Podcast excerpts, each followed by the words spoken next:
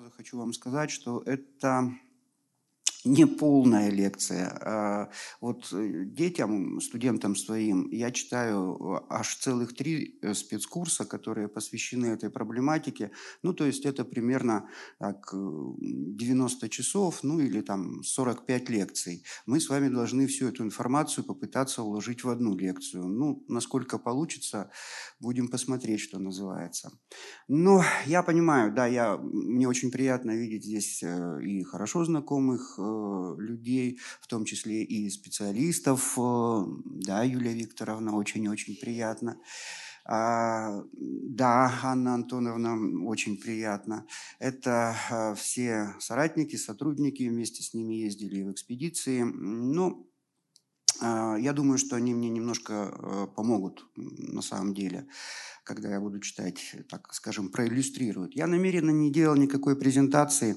Ну, на самом деле это было бы не совсем уместно на фотовыставке еще делать и презентацию. Поэтому вы, э, ну, если кто-то еще не бывал, вы можете потом спуститься в арт-галерею да, на второй этаж и сами своими глазами посмотреть вот эти вот фотоработы Федора. Ну, а я просто немножко так вот э, расскажу. Расскажу про, про старую веру, про старообрядцев на Урале. Начать, э, конечно же, необходимо а, с просто самого понятия, что такое раскол Русской Православной Церкви, как это э, произошло, драматическое, трагическое событие.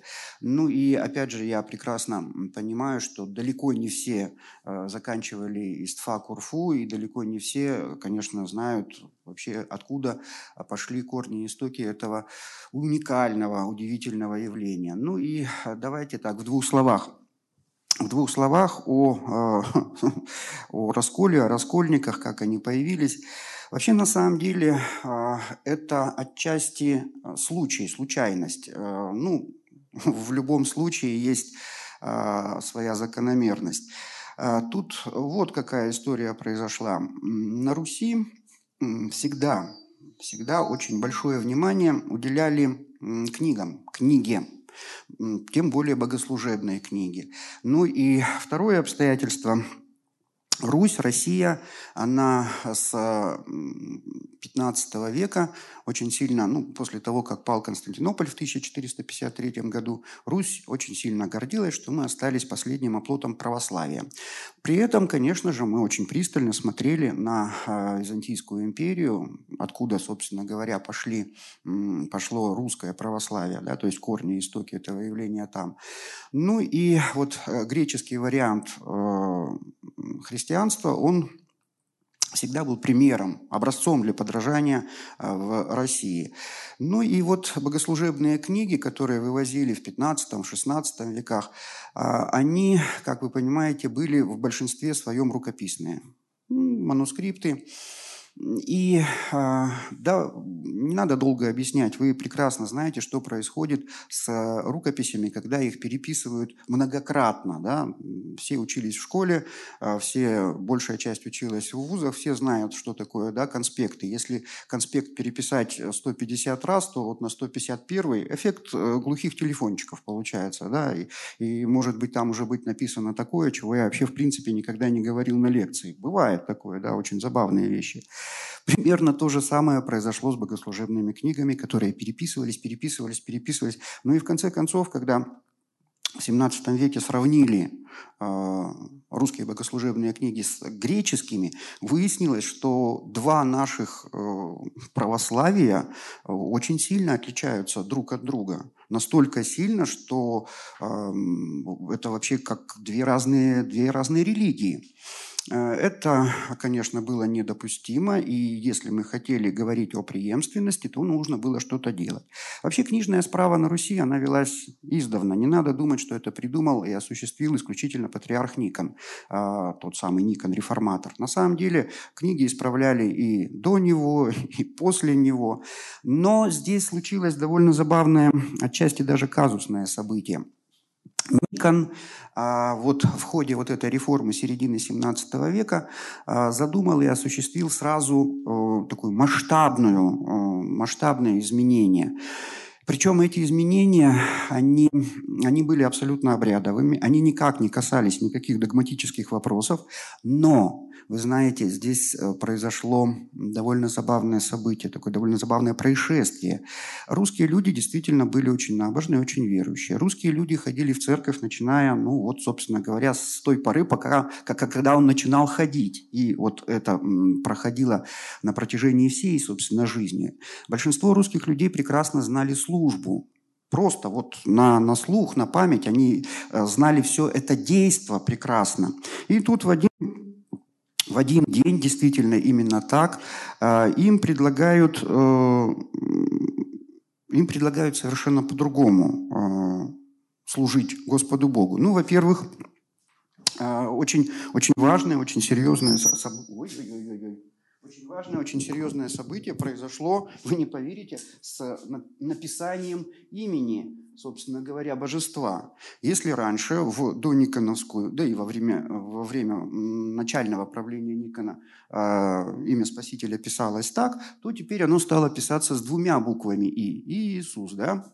То есть, в принципе, э, такое написание соответствует, больше соответствует греческому написанию, у них действительно двойная «и» там стоит, но в русской традиции э, давно и прочно уже закрепился, э, закрепилось имя Спасителя с одним «и». Ну, вспомните, да, там у Александра Блока, да, в белом ревенчике из роз впереди Иисус Христос. Ну, то есть все просто, все понятно.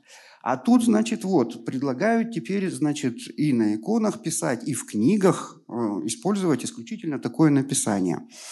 А, дальше, дальше разрыв шаблона. Русские люди подумали примерно так. Ну, если мои отцы, мои прадеды, прапрапрапрадеды молились Богу по имени Иисус, и он был правильный Бог. Следовательно, вот этот Бог, не, Бог неправильный не может быть, значит, это не Бог.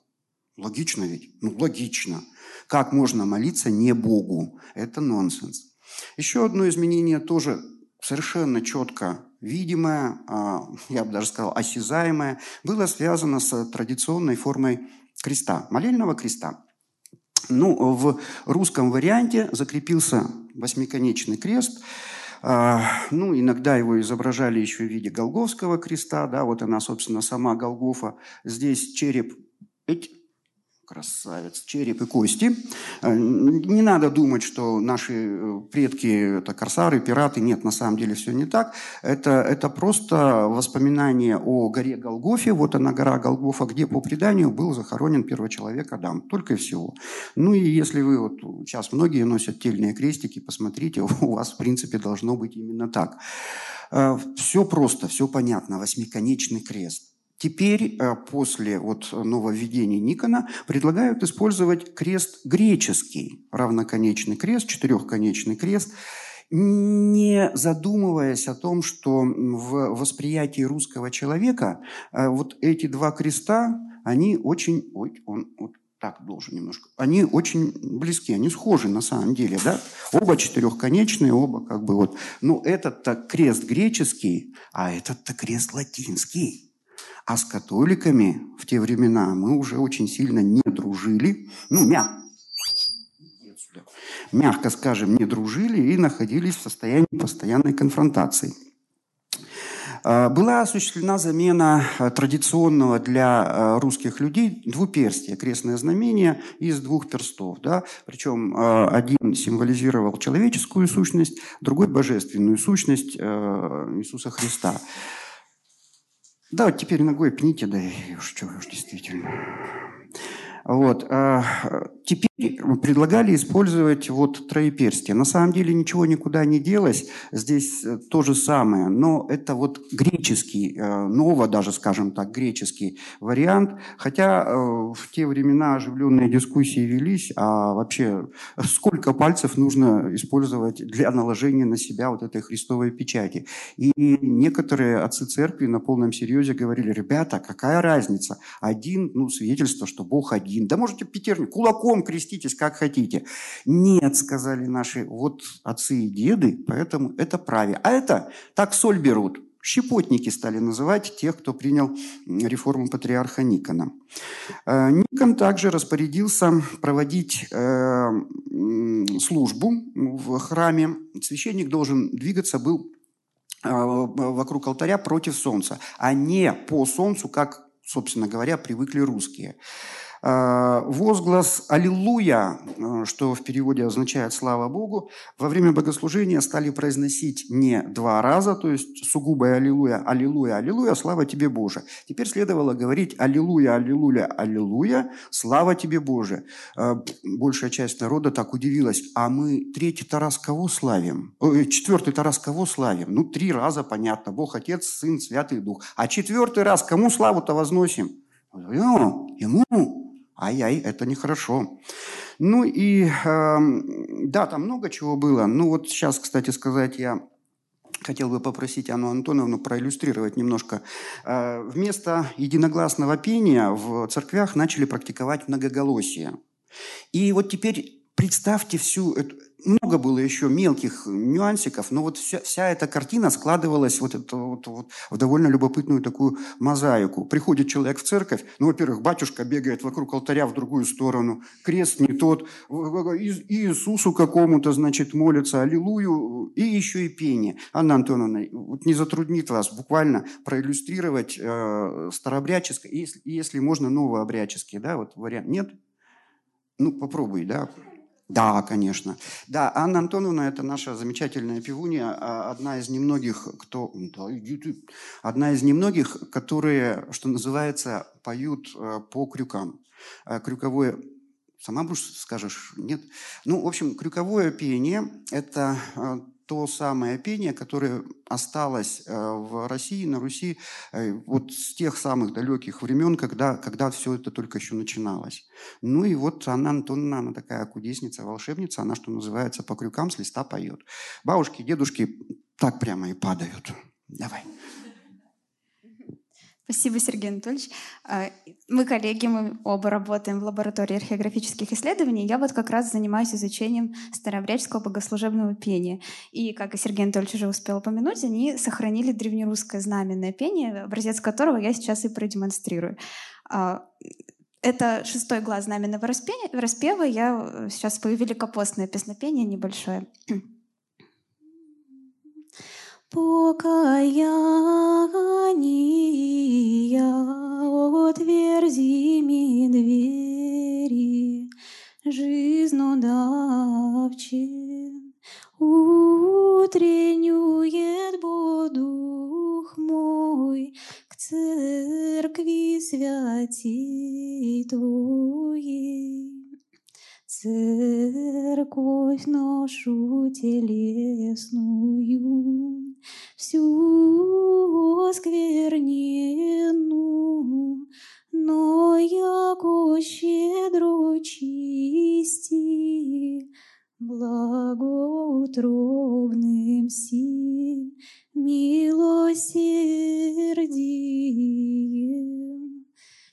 Такой необычный очень распев, да? И, как Сергей Анатольевич сказал, это все пелось в один голос обязательно. Ну, а я думаю, что пение в Русской Православной Церкви сейчас, многоголосое, такое красивое, похожее на концерт, наверное, уже все хорошо себе представляют. Но это еще не все, я еще буду приглашать, а, она, многогран... она многогранна. А, теперь, а, ну, фактология, которая такая, она поможет вам немножко разобраться, да, Приверженцы старых обрядов, ну, те, которые не приняли реформу патриарха Никона, они были преданы анафеме, то есть э, церковному проклятию, на Московском соборе 1656 года а затем и на Большом Московском соборе 1666-1667 годов. Ну, собственно, вот эти две даты, 1656 и 1666, там три шестерки еще страшные, антихристовые. Вот э, эти две даты, они стали э, рубежными, во многом рубежными как раз для истории старобрячества. Все, все кто не принял реформу, они были объявлены еретиками, они были, ну, в нашей стране это часто, да, любое инакомыслие, оно наказуемо, причем наказуемое сразу так.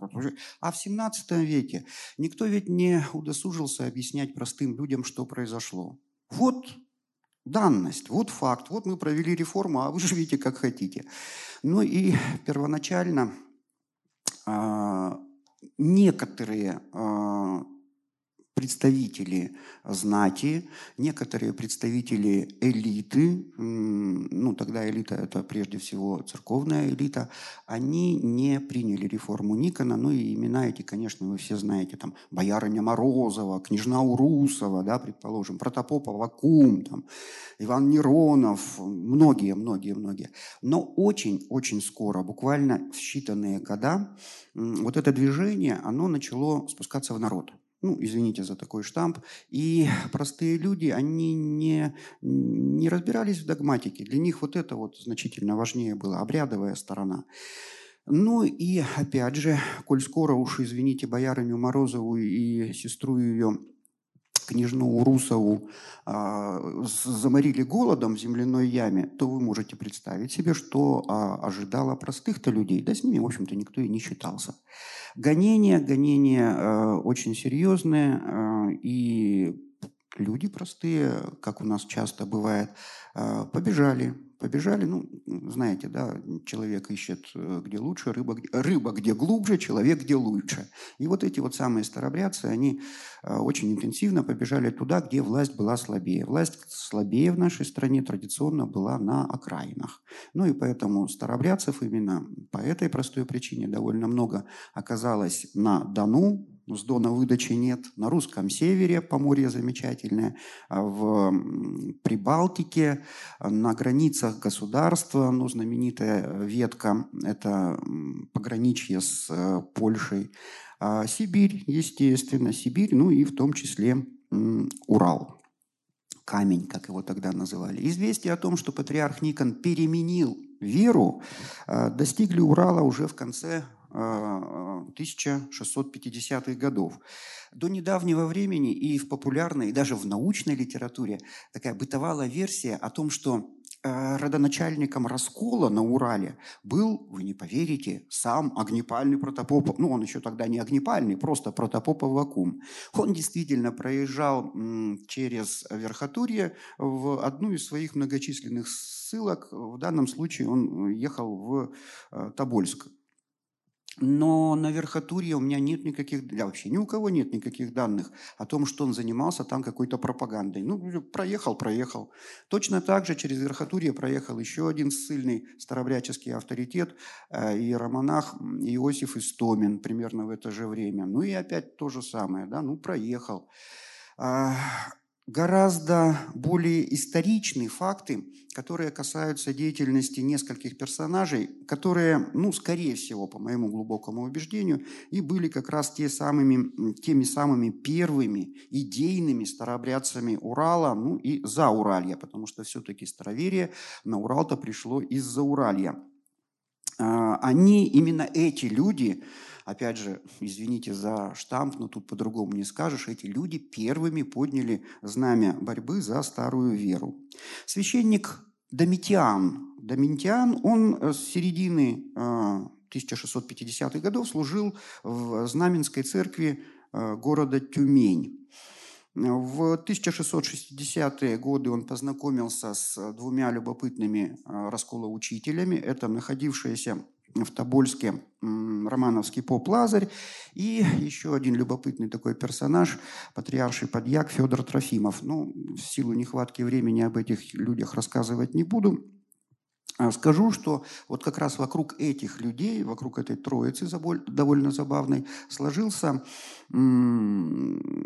сибирский кружок защитников древнего благочестия. Это и поп Успенского собора Федот, э, Федот Семенов, это поп Абалацкого Знаменского монастыря Терентий Афанасьев, это другие священнослужители Тобольска, Тюмени, некоторых других сибирских городов – Не исключено, кстати, совершенно не исключено. Вот здесь как раз протопоп Авакум и мог наследить, потому что он с этими всеми людьми, несомненно, был знаком по совместному проживанию в Тобольске.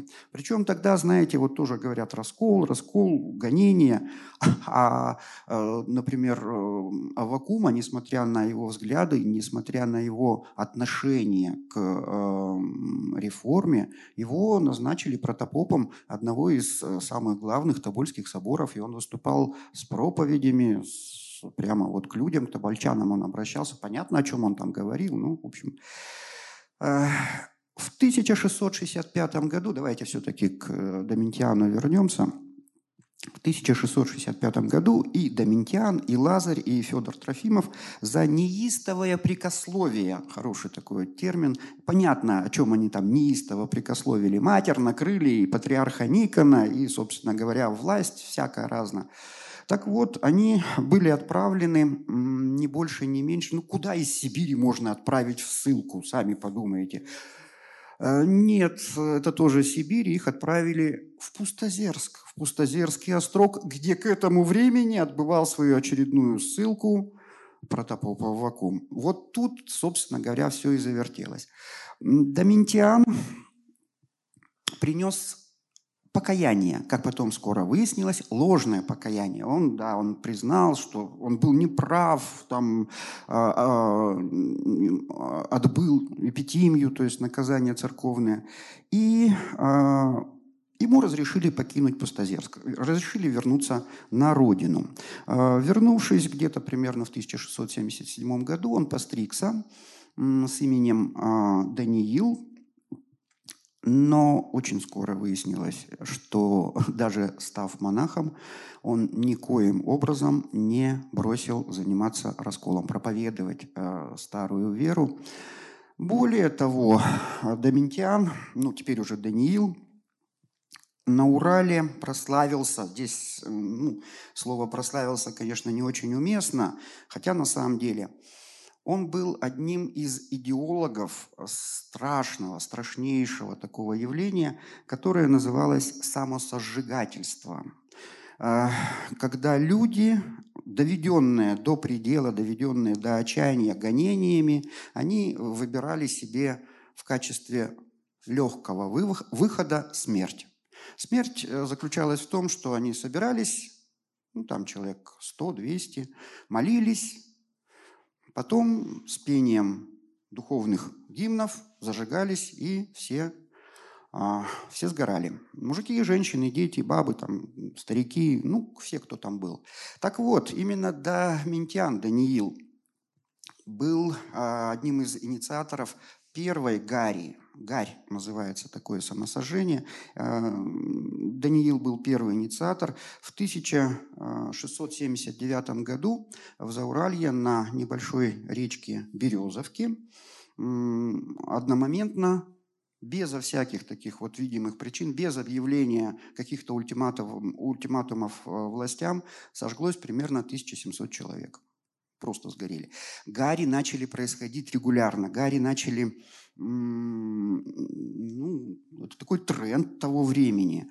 И, и когда, а население ведь не очень большое. И когда счет пошел уже на многие-многие тысячи, тут, конечно, забеспокоились и власти. Но тоже ведь, видите, иногда властям удавалось э, перехватить, что называется, инициативу и, собственно, отбить э, тех, кто собирался гореть.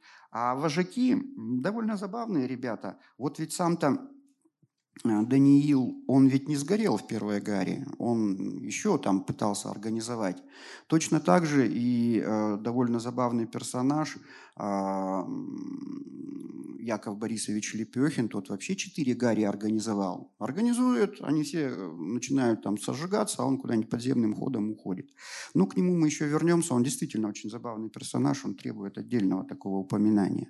А вот вместе с э, Даниилом Доминтианом еще два очень интересных борца за старую веру на территории, вот, которая теперь это ну, территория там, частично даже нашей области. Иван Кондинский или Иванище Коцкий его звали.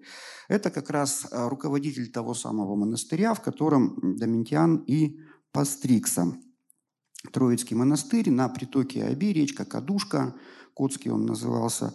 Еще в 1670-е годы вместе с группой единомышленников Иван Кондинский покинул э, свой монастырь и перебрался на Есеть. Здесь, в монастырской э, пустыне, он устроил настоящее гнездо раскола, то есть это вот как раз тот самый первый центр на территории, ну, ближнего, скажем так, Зауралья. Э, Иванище был очень грамотный, очень начитанный человек. Он перетащил из Котского монастыря с собой огромную библиотеку, по которой, собственно говоря, первые расколоучители и э, уральские и учились. Его учеником ближайшим и сподвижником был не менее замечательный персонаж, которого звали Авраамий. В миру это э, Алексей Иванович Венгерский, он происходил из тобольских детей боярских, ну вот принял иноческий постриг. И э, ездил в Москву как раз в то время, когда там вот эта вот вся э, послереформенная э, затевалась возня. И, конечно, он был очевидцем собора 1666-67 годов, и когда он вернулся в Зауралье, то проявил себя как злейший, злейший раскольник. Э, он бежал из монастыря, он поселился в довольно забавном местечке в вот э, э, вы знаете, может быть, кто-то даже уже побывал, есть такое замечательное природное явление – Припышминские бары, оно называется. Может, кто-нибудь ездил туда? Там в этих при Пышминских барах есть э, э, это болото, которое между вот, островками, несколько островков, и стали как раз прибежищем Авраамия. Ну, самое главное, естественно, теперь называется Авраамиев остров. Он примечателен, помимо всего прочего, но это уже такая тюменщина, и она такая равнинная – и когда на этот остров попадаешь, первое, что бросается в глаза, а для многих это вообще становится откровением и открытием, посреди этого плоского небольшого островка огромный моренный камень. Тот самый камень, который вот ледник туда-сюда. И для старобря... А старобрядцы не знали о плестоцене, о ледниках. Они четко знали, здесь таких камней просто нет. А и надо же такому служить, случиться на вершине этого камня огромного. Он размером вот больше, чем вот эта комната. На самой его верхушке углубление – и, естественно, верующие люди сразу опознали в этом углублении э, след, который оставила Богородица, которая, как известно, неоднократно спускалась на землю. Никого не смущало, что там даже не, не, не 45-й э, размер, там что-то там 72-й какой-то, огромное углуб. Ну, это, это Богородица, она же вот-вот. Ну, неважно. Так вот, Авраамий там на этом острове устроил себе келеечку, жил там со своими сподвижниками. Его в 1700 1901 году как раз на этом островке и схватили, схватила воинская команда, посланная как раз вот этого злого расколоучителя взять. Его притащили в Тобольск, и, пожалуй, это первый случай такой э, открытого сопротивления репрессивной системе. Авраамия просто-напросто выкрали из тюрьмы кавказский пленник такой. Подкупили стражу, там всех от начала до конца подкупили. Ну и в результате Авраамий бежал, снова прискакал на свой вот этот самый Авраамиев остров, где и скончался примерно так в 1715 году. Были и другие вожаки староверия. Не могу не рассказать еще об одном очень примечательном персонаже. Это игумен а, Успенского монастыря, один из старейших монастырей Урала. Он расположен, он основан в 1645 году а, иноком Далматом. Ну, вот он сейчас так и называется, Далматовский Успенский монастырь. А Далмат был одним, одним из тех, кто не просто не принял реформу, он, он э, очень резко негативно, ругательно отнесся к ней. Но авторитет Далмата среди духовенства Урала был настолько высок, с ним не стали связываться. Все прекрасно понимали, что за Далмата поднимутся не только, собственно говоря, его монахи, монахи его монастыря. Половина округи встанет тут с дубьем, с кольями, с ружьями. И, и Далмат вот все знали, что он злой раскольник. Ну, довольно забавный персонаж. Ну, это все как бы вот такой был пролог, да, то есть то, о чем я вам рассказываю, это происходило в конце 17-го, начале 18 веков, и большей частью, как вы видите, это связано как раз вот с Зауральем, зауральскими слободами. Именно там вот жило это простое крестьянство. А, собственно говоря, на самом Урале все-таки следует признать, что а, старобрячество связано с появлением заводов – ну и с деятельностью как раз э, первых частных заводчиков, среди которых, как вы, конечно же, прекрасно знаете, э, было семейство Демидовых. Теперь уже совершенно ни для кого не секрет, что Демидовы, они сами были старообрядцами, и старик Никита, и сын его Акинфий э, в качестве просто такого самого элементарного примера. Вот за годы до своей смерти, до 1745 года, Никита и, я про Акинфия уже говорю, Акинфий а, построил, ну, если там и отца брать, построил 14 а, заводов на Урале. Так вот, во всех этих 14, нет, вру, в одном, только в одном из 14 заводов была православная церковь. Во всех других просто не было. Зато во всех 14 заводах были прекрасные старобряческие часовни. Большие часовни, там на тысячу пассажиров, на тысячу человек, да. А, очень много Никита и Акинфи потом жертвовали денег э, старообрядцам, ну, прежде всего, старобрядцам Поморья. Они посылали туда и золото, посылали туда колокола, которые отливались у нас на уральских заводах, они шли туда, в Поморье. Ну, в общем, о, о чем говорить. И э, да, не так давно я э, занялся э, там, подробной историей биографии одного забавного такого человечка. Звали его Гаврил Семенов Митрофановых. Но он потом взял фамилию украинцев для того, чтобы запутать, запутать сыск. Так вот, этот самый Гаврил Семенович, он был э, старообрядец, и более того, он был домовой приказчик Демидовых, то есть он ведал всем хозяйством, а, ну, которое не касалось заводов. Как старообрядчество менялось.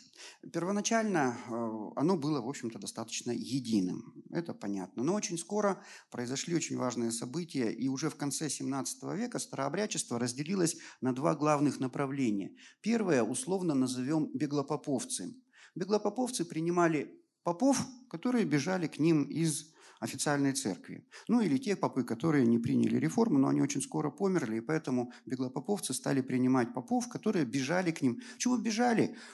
По разным причинам, прежде всего по материальным. Вы знаете, сколько а, можно заплатить, могли заплатить э, старообрядческие общины? Счет шел на сотни а, полновесных серебряных рублей. Это, это очень неплохо. А вот вторая группа, они получили название беспоповцы. Почему? Потому что они изначально заявили, что после реформы патриарха Никона все истинное священство улетело на небо. Поэтому священников принимать невозможно и следует обходиться услугами ну, более или менее продвинутых мирян, которых стали называть наставники, а, духовные отцы и так далее, и так далее. И это было не все тоже. А, беспоповцы очень скоро начали плодиться и размножаться, делиться, дробиться. Почему? А потому что когда нет э, начальника, да, такого некого единого, когда все равны, то кое-кто хочет стать немножко ровнее. И э, появились люди, которые считали, что вот именно они лучше других знают, как надо вести службу. Э, вопросов самых главных было, в общем-то, два. Первый вопрос – это отношение к браку, поскольку у них нет попов, брак тут, знаете, это серьезная проблема. А второй вопрос – это отношение к власти, к царской власти. Принимать царскую власть или нет? Ну, наиболее радикальные были, но они появились чуть позже, ну давайте так. Филипповцы, Федосеевцы – это вот все по именам тех самых руководителей, тех самых наставников. Более-менее смирными были поморцы, которые жили на русском севере, в Поморье, в э, Абонежье.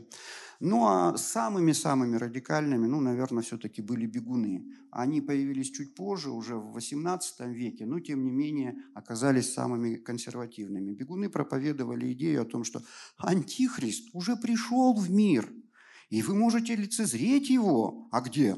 А двуглавого орла видели? Во, одна голова – это власть светская, другая голова – власть духовная. Это и есть печать Антихристова. И заметьте, в последнее время орел-то крылья-то расправил, все, все было просто и понятно. Поэтому, считали бегуны, а, надо все бросить, ну вот все, все, что вас окружает в миру, и уйти в странствие. А резонный вопрос, ну нельзя же всю, всю дороженьку только странствовать. И поэтому они придумали очень любопытную систему, систему пристаней. Ну, в данном случае слово «духовная». Пристань – это обыкновенный дом, в котором живет обыкновенный человек. Даже соседи зачастую не догадывались, что это глубоко законспирированный старообрядец. Они прекрасно знали всех друг дружку знали, целая система. И вот такой вот э, бегун, э, старец, да, он, он реальный бегун, он путешествует между вот этими пристанями, между жиловыми старообрядцами. И он приходит туда, э, пароль произносит, его пускают, он может жить на содержании этого пристанодержателя сколько угодно время. Самое забавное, что то э, власти, конечно же, ну, это, это хуже всего. Они не молились за царя. Они считали, как вы понимаете, царя-то антихристом, любого. Я вам по секрету скажу, они любую власть считают властью антихристовой. Советская, да, советская. Э, современная нынешняя, так она тоже антихристова. Вы не поверите, но странники, они же бегуны, они же скрытники, они же истинно а, православные христиане странствующие, они же красная вера, они же душители, у них огромное количество. Лучинковцы на Урале их называли. Они сохранились, они живут живут прекрасно. И сейчас э, самым крупным центром, крупным, самым крупным из самых мелких центров э, стал небольшой городок Ревда, находящийся всего лишь в 50 километрах от Екатеринбурга. Там живет старший преимущий, ну, то есть, по сути дела, епископ да, вот, всего Урала. А у беглопоповцев, э, ну, здесь, в общем-то, все просто. Значит, вот они, беглопоповцы, были, были, были. Беглые попы у них никогда не переводились, а, просто разные центры были а, появления беглых попов. Ну вот в XVIII веке одним из самых крупных центров стал, а, стало Поволжье. Поволжье – район речек, речки Большой Иргиз. Именно там появились несколько старообрядческих монастырей, три старообряд... Три, три старообрядческих монастыря, около которых буквально слободами стали селиться беглые попы. Э, и довольно забавная композиция. Из разных регионов России туда на Иргиз приезжали покупатели, которые, значит, смотрели, э, выбирали себе батюшку. Ну, этот худощавый, этот э, плохо поет, этот лысова. О, вот он большой, красивый. О, этот, сколько за него? Ну, и местные старцы говорили, ну, там, да, это хороший, 500. Ну, все, Купили реально, привезли сюда, на Урал, все здорово. А дальше еще забавнее. Такого папа, купленного на Иргизе, можно было сдать в субаренду. Ну, например, куда-нибудь в Тюменщину. Ну, уже не за 500, а, предположим, за 700. Все, что такой батюшка там еще, он, он же, когда служит, там денежки-то хорошие идут, это он оставлял себе, а вот эту сумму он должен был внести тем людям, которые за него платили. Ну, довольно забавно. Но, как ни крути, вот все-таки а, беглые попы, они тоже не вечны. Дело в том, что государство в лице царской администрации, оно постоянно боролось с беглыми попами. Ну и, наконец, в конце 30-х а, годов беглые попы были вообще просто запрещены как класс. Вот увидишь, увидишь беглого попа, убей его, да, примерно. Конечно, беглые попы уже теперь немножко так опасались ну, не немножко, очень сильно опасались переходить к старообрядцам. Ну и а, в конце 30-х годов XIX века а, беглопоповцы практически все выродились в согласие часовенных. Э, термин происходит от часовни. Дело в том, что они стали молиться в специально приспособленных помещениях. Часовня, она могла быть очень большой, как я уже сказал. Часовни могли вмещать тысячу, полторы тысячи Исаакиевский собор. А от православной церкви часовню отличает одно небольшое обстоятельство. У нее нет алтарной части. Алтаря нет. А служение происходит, собственно говоря, вот в этом помещении. Здесь перегородка, где, собственно, вешаются иконы. Все, вот она часовня. Хотя на самом деле вот тут тоже там же паперти могут быть. И на Урале вот часовенные в конце концов стали э, преобладающим базовым согласием. А, в 1846 году старообрядцы, которые не переставали э, желать себе восстановления трехчинной иерархии, они, э, они разыскивали, они в XVIII веке разыскивали епископов. Вот если есть епископ, он может ставить священников, но у старобрядцев не было епископов. Им никто не мог ставить священников. Хотя они не оставляли надежд и совершали, вы не поверите, экспедиции. Экспедиции на православный Восток. Найти надо такого человека, который согласится из епископата православного перейти в старобрядчество. В 1846 году такой человек нашелся. Это бывший босно сараевский э, митрополит. Э, ну, он как бы уже был к тому времени на покое. Но, тем не менее, старообрядцы за 500 золотых его перекупили и э, перевезли его в монастырь Белая Креница, который тогда находился на территории Австрии, Австро-Венгерской империи. Поэтому согласие получило название Белокреницкая иерархия или австрийцы. Ну, австрийцы это ругательно, они сами не очень любят. А, да, у них, уже были, у них уже были попы, которых они сами, собственно говоря, вот старобряческие епископы сами и рукополагали. Ну и еще одно событие, о котором тоже необходимо сказать, оно, в общем-то, коснулось преимущественно, конечно, беглопоповцев.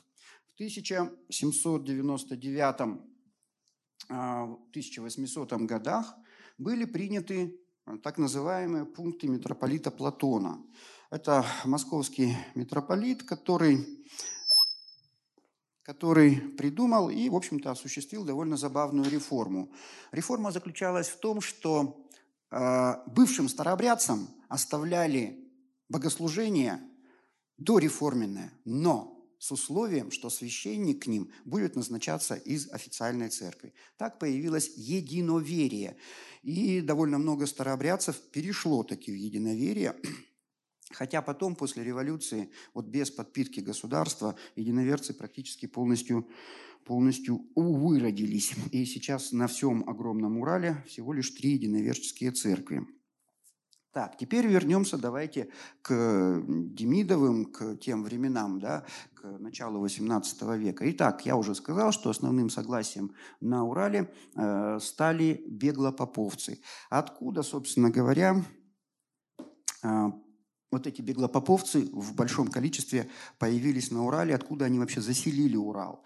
Одним из самых распространенных мифов, которые бытуют в нашем краю, а, в современной науке, там, в краеведении, можно признать историю о том, что большинство а, демидовских заводов построено старообрядцами-киржаками. Ну, это как бы все знают, конечно, демидовские заводы, они старобрядцы строили. На самом деле, мягко говоря, это не совсем верно. Большая часть заводских построек вот, во всех заводах – это не, не киржаки. Да, старобрядцы, но не киржаки. Вот э, подумайте сами, да, для строительства… А, ну, начнем с чего? Начнем с главного на тот момент завода, с Невьянского завода, с первой резиденции Демидовых. Он был основан еще в 1699 году как казенный, но уже в 1702 году передан Демидову чтобы он, ну, война идет северная, надо много пушек, много оружия, Демидов очень энергичный, пожалуйста. Так вот, э, на Демидовский завод приехали в большом количестве так называемые аланецкие старички.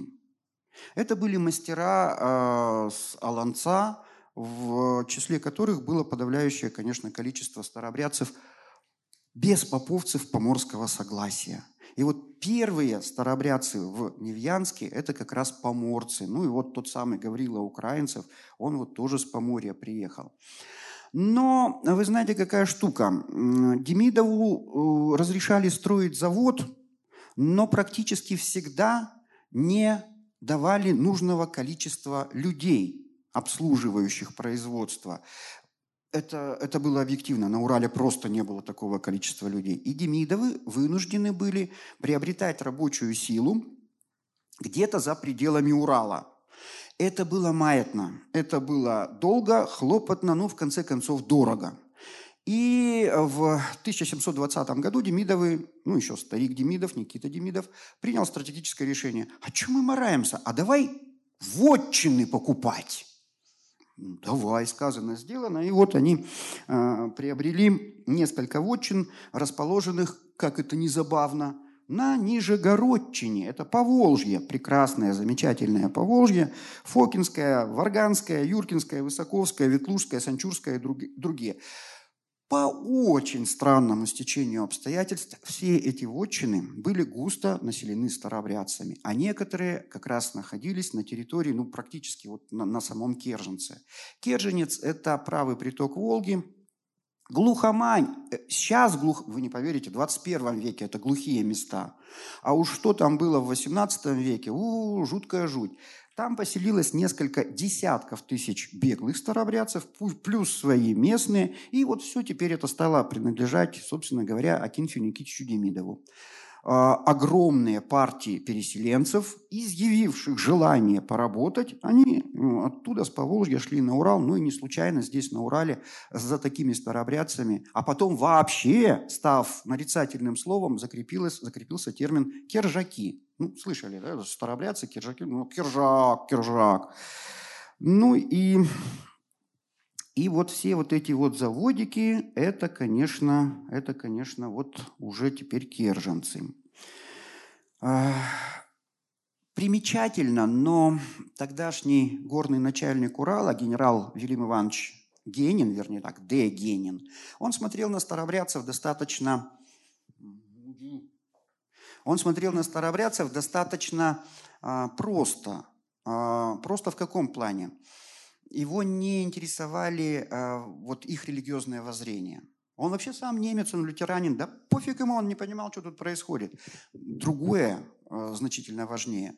Старобрядцы в большинстве своем – это грамотные люди. Это раз. Старобрядцы э, очень организованные люди. Старобрядческая община, старобрядческое общество это, – это очень важно. Это два.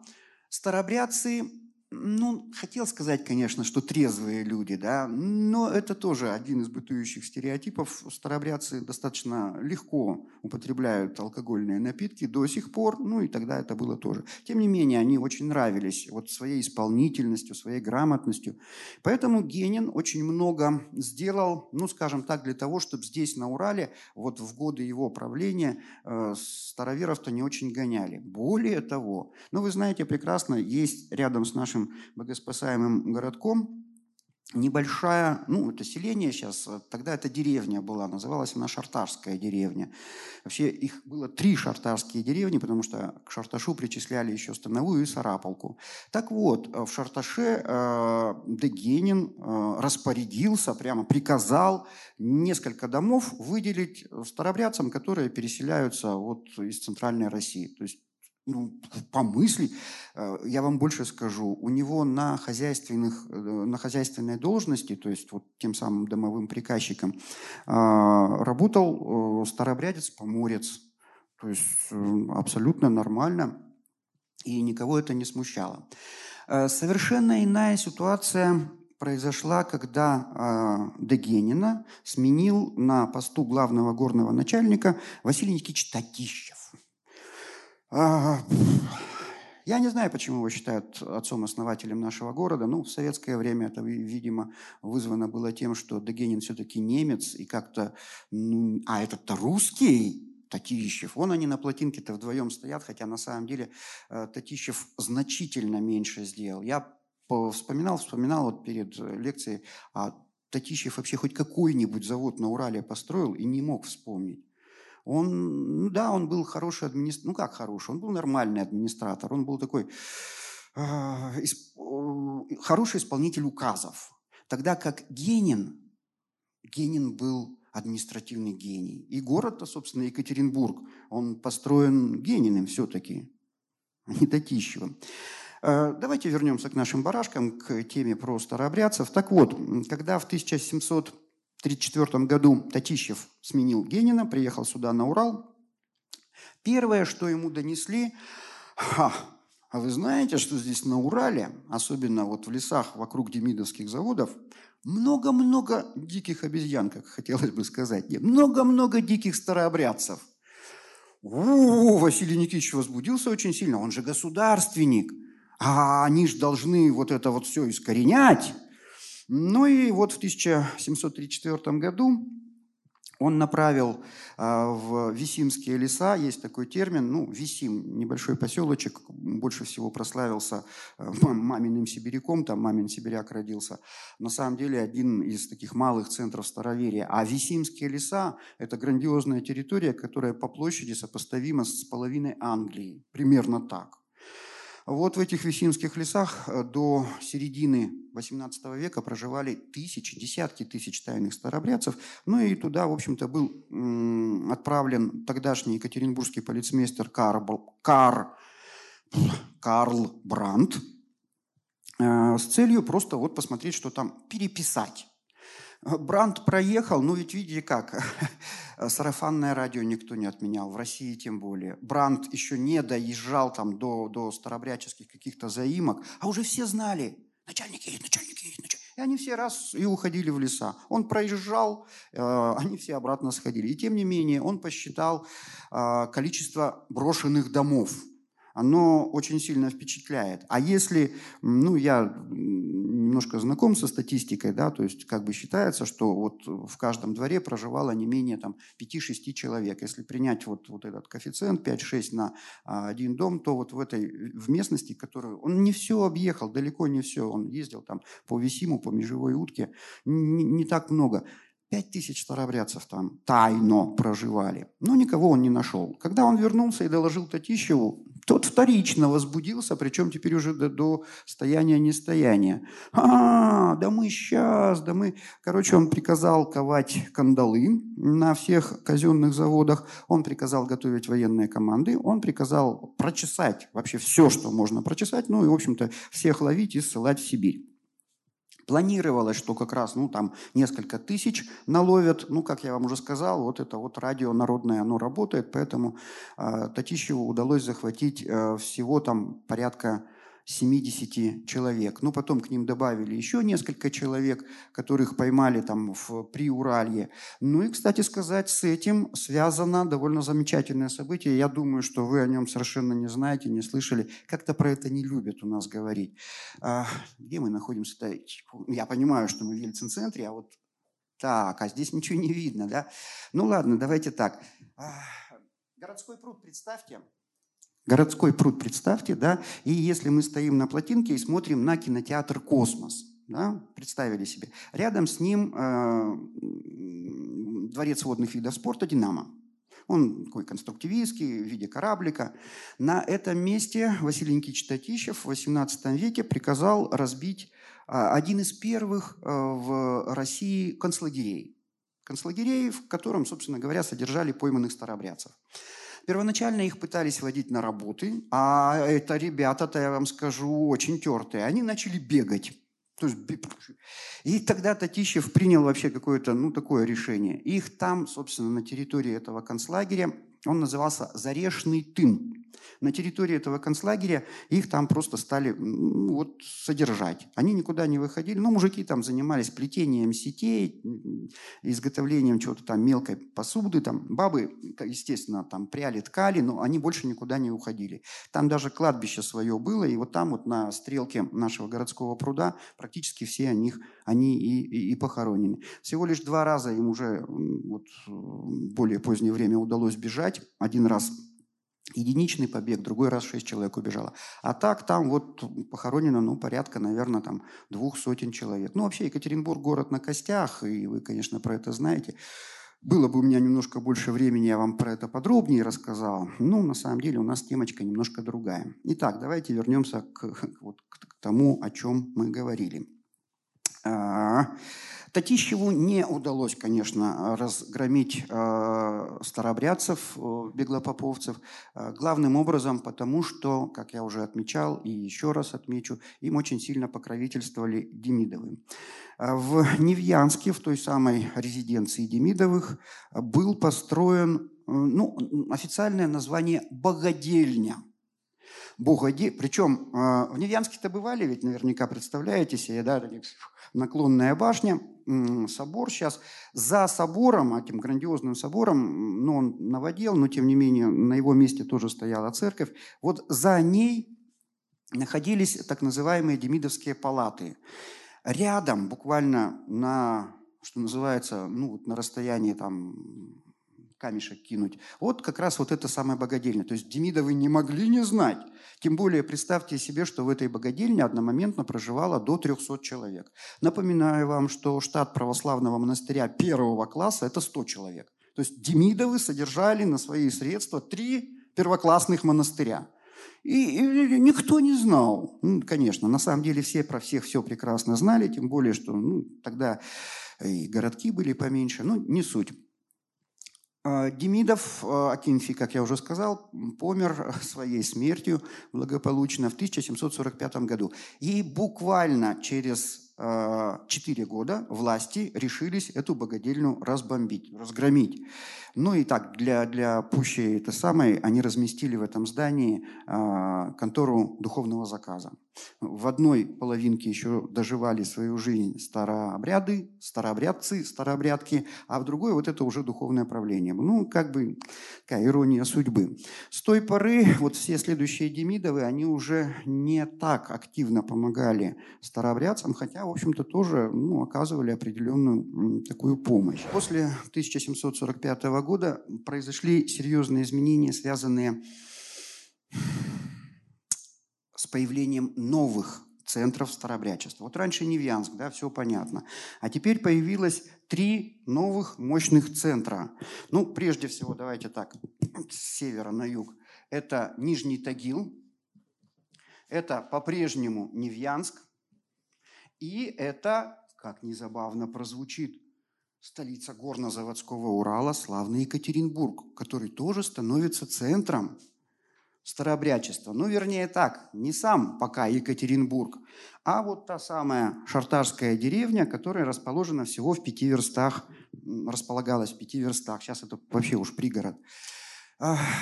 Каждая это, каждый этот центр – это всего лишь такой номинальный да, центр, вокруг которого группировались, ну, я их называю малые центры староверия.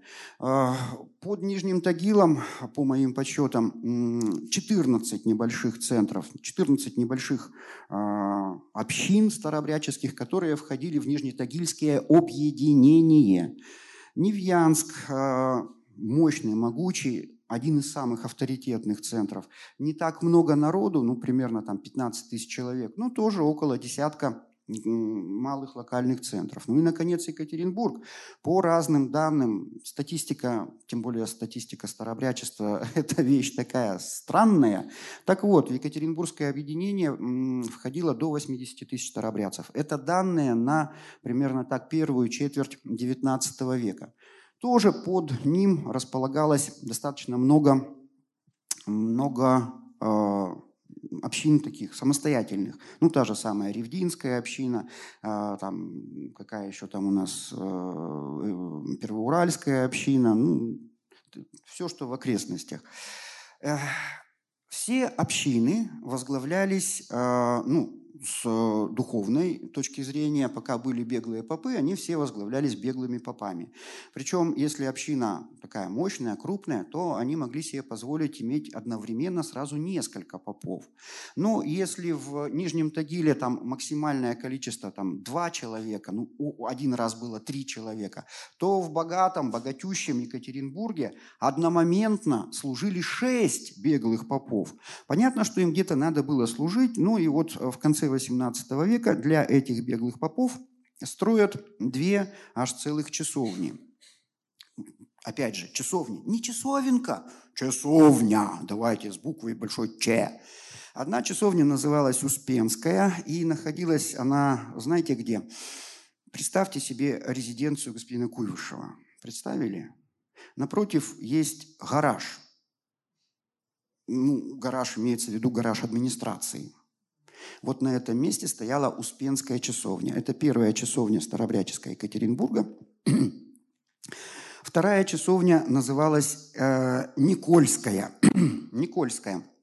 Никольская часовня, э, ну, конечно, вы тоже знаете, э, армянскую церковь представили себе, где она? Вот на буквально рядышком находилась э, Никольская часовня. Она э, очень сильно пережила э, Успенскую. Успенскую снесли в 30-е годы в рамках антирелигиозной борьбы. А Никольская, это она, я еще застал ее в 2002 году, ну, в ветхом очень состоянии. Там, конечно, уже были всякие там и э, что-то там фабрика какая-то суконная была, но тем не менее здание сохранялось. И вот, вот в 2002 году его, ее наконец-то раскатали. Вот эти беглые попы служили в часовнях. Кроме того, достаточно много попов еще было там в Шарташе, там тоже 4 или 5 часовен. В Шарташе несколько женских монастырей с общей численностью под 400 э, человек, монахинь старообрядческих, все про все знали. Так вот, а, то есть беглые попы – это духовные лидеры любого старообрядческого общества беглопоповцев. Но реальными э, лидерами были так называемые старшины. Преимущественно старшинами становились люди, которые, ну, чем-то, скажем так, выделялись из общей старобряческой массы, из общей старобряческой среды. Это купцы, конечно же. Ну, если купец, тем более первой гильдии, второй гильдии, это, конечно же, лидер, да, ну, чтобы капиталы скопить, нужно быть таким э, харизматичным. Поэтому, ну да, там много среди них. Это администраторы. Вы не поверите, на всех демидовских заводах, да и на многих других частных заводах, э, Зачастую более половины администрации – это старообрядцы. Ну, особенно это интересно в Нижнем Тагиле, где 75% приказчиков, ну, любых приказчиков, там, пенсионные, караванные, полицейские приказчики – это все старообрядцы. Это такая была мафия. Попробуй там против старообрядцев хоть слово скажи. Хотя нет, конечно, дайте я вам один анекдот из Ну как, это правда. Расскажу. Сейчас. Так вот, э, э, немножко вернусь, сам себя перебил, но уж больно такая вкусная рассказка. А, история случилась это в середине 18 века, аккурат в том самом Нижнем Тагиле. Из Тобольска в Нижний Тагил прибыла воинская команда с целью арестовать э, вот как раз беглых попов, про которых тогдашнему тобольскому митрополиту Сильвестру стало известно. Вот он распорядился, и приехала команда начали э, обыски, начали погромы в, в Тагиле, начали аресты как раз вот этих самых э, видных старообрядцев. А дальше случилось забавно. Ну, во-первых, сами тагильчане с э, дубьем выступили и хорошенечко, значит, наваляли этой воинской команде. А во-вторых, Демидов э, написал телегу в главное горное управление, управление заводов горных. И оттуда прибыло две воинских команды. И в Тагиле в середине 18 века едва не случилась гражданская война. То есть они реально, они друг против друга. Эти, мы из Тобольска посланы. Да мне похрен, что из Тобольска, я вон из Екатеринбурга послан самим горным начальником. А я должен его арестовать. А мне сказали, что я должен тебя арестовать. Короче, война войной. Э, ловили друг дружку, сажали на цепь. Приходила другая воинская команда, цепи разбивали, этих посадят на цепь. И вот, вот такая история. Это вполне реальные обстоятельства тогдашней жизни э, на горно-заводском Урале. Поэтому не так все просто было, как, как можно, как можно по себе представить. Но это было в середине. Э, в конце XVIII века все было уже значительно спокойнее, потому что Власть, э, вот скажем так, э, в городе почти полностью перешла к э, зажиточным купцам-старообрядцам. Первая четверть XIX века ознаменовалась тем, что в Екатеринбурге начинают усиленно развиваться вот эти самые общественные скажем так, общественная власть. Да? То есть у нас появляется наконец-то очень хорошая городская дума, у нас появляются городские головы, примечательно, что Дума да, городская на 90%, и, э, если мне не изменяет память, 85% городских голов – это купцы-старообрядцы. Это замечательные ребята. Ну, фамилии вы наверняка эти слышали, хотя не придавали им значения. Там, Рязановы, Казанцевы, Толстиковы, Астраханцевы, Щербаковы те же самые, значит, ну, много тут довольно забавных персонажей. Можно рассказать еще об одном тоже не менее любопытном деятеле, и его имя тоже, конечно, на слуху, хотя, скорее всего, вы про него так-то, в общем-то, спроси, не знаете ничего. Дело в том, что его особняк, он до сих пор э, является одним из таких архитектурных украшений нашего города, жемчужиной. Это особняк Расторгуева Харитонов. Ну, Харитонов бог с ним, это зять Расторгуева. А вот Расторгуев – это это, это глыба, это матерый человечище. Лев Иванович Расторгуев не был местным уроженцем. Он родился в Поволжье, неподалеку от тех самых иргизских монастырей, о которых я его рассказывал. А папенька его, Иван Расторгуев, был первым бургомистром города Вольска, ну и одновременно закоренелым старообрядцем. Он курировал эти самые монастыри старообрядческие, причем он их содержал, по сути дела, на свои денежки. Он был очень э, зажиточный, хотя формально числился всего во второй гильдии. Ну и понятно, что сына он тоже пристроил к прибыльному ремеслу. Ремесло не больше, не меньше э, винные откупа. Э, Расторгуев поднялся на винных откупах, он даже умудрился получить за это богоугодное дело медаль, шейную медаль на Анинской ленте, ну, за торговлю спиртным, успешно скажем так, за те деньги, которые он перечислял в казну от торговли спиртным. Примерно так. И у него не просто много было денег. Он стал, ну, по нынешним временам, вот э, термин хороший, это олигарх. Миллиард. «Газпром», а «Газпром» отдыхает, это Расторгуев. Он стал э, строить вот этот вот особнячок – и э, сразу же в этом особнячке была запланирована домовая церковь, она до сих пор есть. Если стоять вот со стороны этого памятника комсомолу Урала, да, то тут видно ротондочка такая очень интересная, такой восьмиугольной формы. Это как раз купол Расторгуевской церкви, а иконостас э, просуществовал до 1919 года и уже этими пьяными э, красноармейцами был разобран на дрова. Кстати сказать, многие иконы Расторгуевские, они до сих пор хранятся в, нашем, в двух наших музеях. Ну, преимущественно, конечно, в э, Краеведческом музее. Так что не поленитесь, сходите в музей, они там прямо выставлены в иконном зале. Вот. Так, про это поговорили, про купцов. Еще один а, важный структурообразующий элемент, ну, действительно, он, он, он важен и, и он интересен. Вокруг из каждого этих, из этих объединений появились так называемые святые места – ну, дело в том, что у старобрядцев, как вы понимаете, со святынями было напряженно. Ну, а какая же э, религия без, без святынь? А, а все святыни, как бы, вот до Никоновские, все святыни загробастали церковники официальной церкви. А ну, после Никоновские старобрядцы не принимали. Бывали случаи редкостные, ну там большей частью фальсификаты все-таки. И вот как-то им понадобились э, святые места.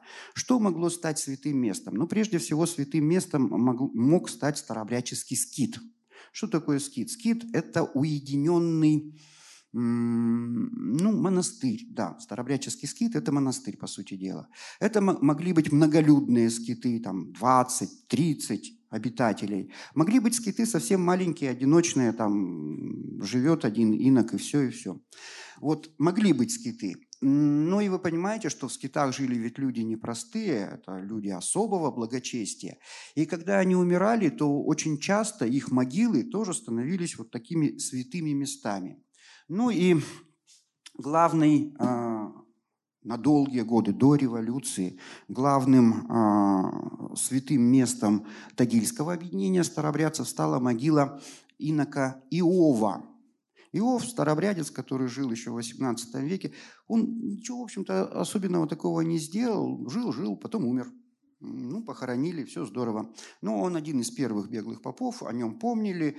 Вскоре на могилке начали совершаться чудеса, потом над ней была построена каменная часовня. Потом в один прекрасный день могилку разрыли и снова зарыли. Но власти не стали никаких этих самых производить дознаний.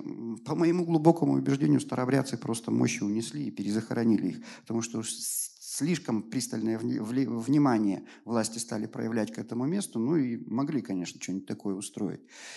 Итак, Иов. Невьянск. Рядом с Невьянском, ну вот здесь вот начинается вообще он, если честно, да, в окрестностях Нижнего Тагила и идет вот сюда, вот к Невьянску, хребет, горный хребет, который называется, он и сейчас так называется, «Веселые горы». Ох, это глухомань, ох, это тайга. Она до сих пор тайга. Проехать на веселые горы можно на очень мощном внедорожнике, но желательно лучше, если это армейский грузовик какой-нибудь там, э, КАМАЗ хороший, да, Урал хороший, можно. Так вот, неподалеку от Невьянска, где-то примерно в 15 километрах от Невьянска, четыре целых захоронения. На самом деле их там было больше, но до сегодняшнего дня самыми чтимыми, почитаемыми считаются четыре могилы. Конечно, самое главное – это захоронение инока схимника Максима. Это руководитель э, уральского старобрячества в конце XVIII века. Максим он вообще даже не русский. Он происходил из нагайских татар. И во время одного из вот конфликтов русских с э, нагайцами он был взят в плен, причем взят в плен башкирами, которые были прорусские, и продан э, в помещику Змееву. Там он принял крещение, он еще мальчик был, принял крещение. Ну, Змеева ему не пожилось, он убежал от него. Куда бежать э, калмыцкому крещенному мальчику? А, к старообрядцам. И очень скоро Максим поднялся вот по этой самой иерархической лестнице до самых верхов. Максим Калмык. Я смотрел, вы знаете, он, наверное, странно немножко выглядел в монашеском одеянии. Дело в том, что у калмыков практически не растет борода. А для старообрядца борода – это некая священная корова. Старообрядец без бороды – это нонсенс. Угу. Э, да, кстати сказать, тут потом напомнить, да, что потом, сейчас прямо. У старобрядцев достаточно много любопытных, это тоже вот к тому относится, с чего я начинал. Чем, собственно, старобрядцы отличаются? Да многим они отличаются не только вот этими вот э, организационными закидонами, не только историей своей. Есть отличия и на бытовом, на самом простом бытовом уровне. Ну, во-первых, старообрядцы мужики, они никогда не бреют и даже не подстригают бороду. Почему? Ну, у старообрядцев очень много разных поверий, сказаний, быличек, бывальщин. Так вот, когда, вы, когда мужик, старообрядец, попадает на э, страшный суд, да, то есть он умер, и он пришел. И вот до той поры, пока он не соберет свою стриженную бороду до последнего волоска, он будет как раз мотыляться вот в этом предбаннике, да, то есть ни в ад, ни в рай. Вот будешь ты там, пока не соберешь всю бороду до последнего волоска. А, много запретов старобрядцы связывают ну, с такими простыми вещами на первый взгляд. Ну, понятно, что они не курят, да, сигарета, папироса тогда называлась, антихристова свеча. Почему антихристова свеча? А гореть не горит, тлеет и мерзко воняет. Ну, понятно же, антихристова свеча. Чай. Чай нет, чай нельзя. А, дело в том, что на Руси, в России того времени, с 18 века, были распространены китайские чаи. Китайский чай, который везли действительно из Китая в таких огромных баулах, и там еще внутри брикетики. Так вот, китайцы, э, китайцы говорю, старобрядцы посчитали, а ведь в, на Руси, в России, да, вот все буквы, они обозначали еще и цифры, да, ну и так далее. То есть, в принципе, любое слово можно было пересчитать цифрами, как вы понимаете. И когда... А старобрядцы, они... Это нумерология, это, конечно, не научно совершенно, но у старобрядцев было масса времени, особенно в скитах, что там делать-то? Сиди да Богу молись или цифры подставляй. И вот из таких подстановок э, выявили довольно забавные вещи. Во-первых, если а, написать э, по-старославянски патриарх Никон и пересчитать, получится 666. Если написать император, то получится 666. Если написать китайские ячеи, то тоже получится 666. А 666, как вы понимаете, это число антихриста, и это не... Поэтому чай. Как можно пить китайский чай? Кто пьет чай, от Бога отчаян будет. А кто пьет кофе, на, на том ков от Бога будет. Ну, я не знаю, что такое ков, ну, видимо, там, ну, ковать. Электричество в более поздние времена они называли еретичеством, пытаясь тоже его долго не использовать. У некоторых а, уральских, кстати, старобрядцев, я в других местностях этого не встречал. А, а, про чай тоже, кстати сказать. Самовар. В образе самовара, в образе самовара на землю спустился злой демон Саморра – ну, дьявол, по сути дела. Поэтому чай из самовара это, – это еще хуже, чем 666. Это, ну, это невозможно.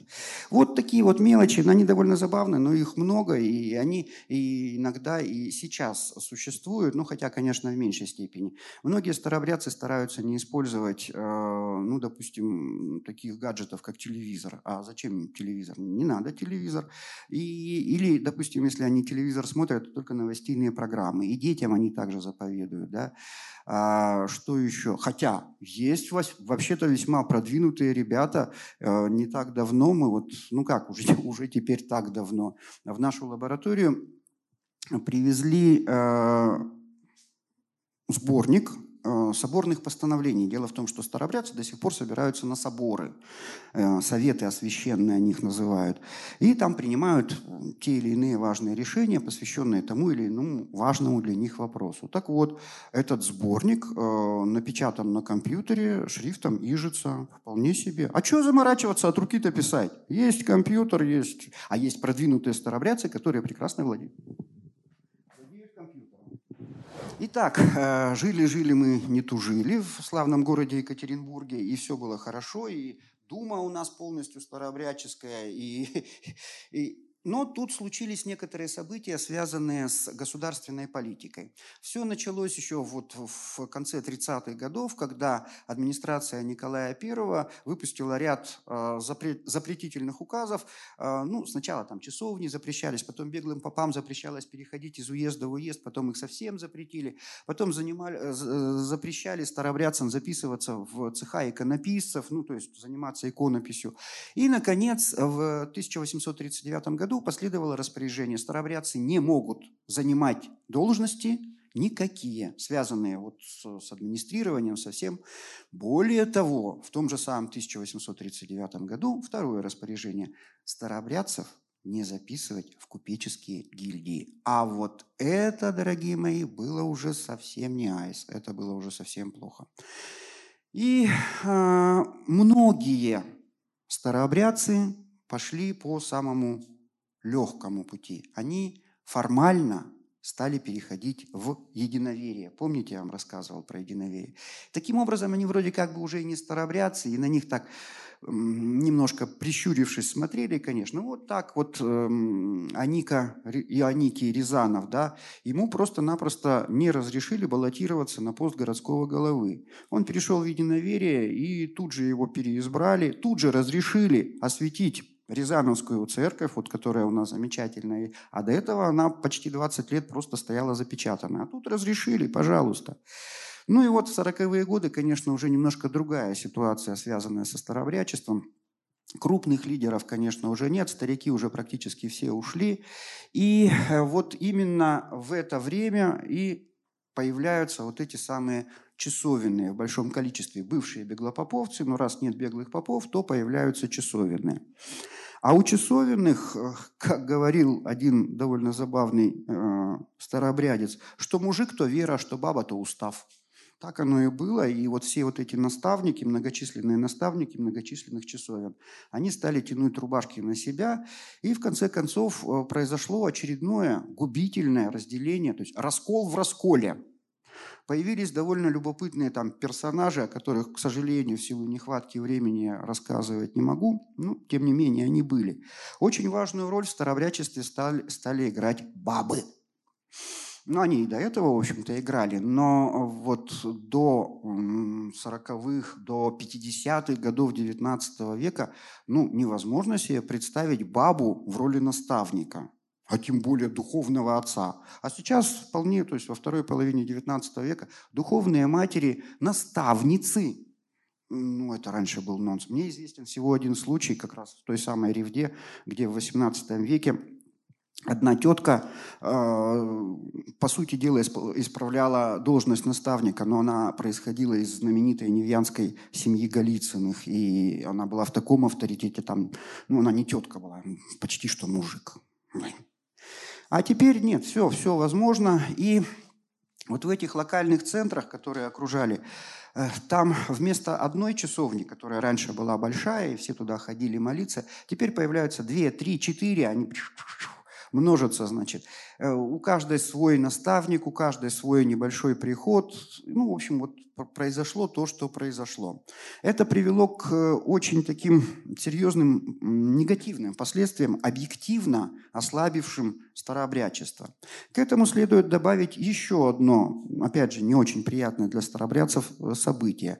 Вот те самые белокреницкие, помните, про австрийцев рассказывал, да, э, митрополит Авросий, который там вроде как в Белой Кренице, но уже в середине XIX века белокреницкие попали в Россию и начали образовывать здесь свои епархии старообрядческие.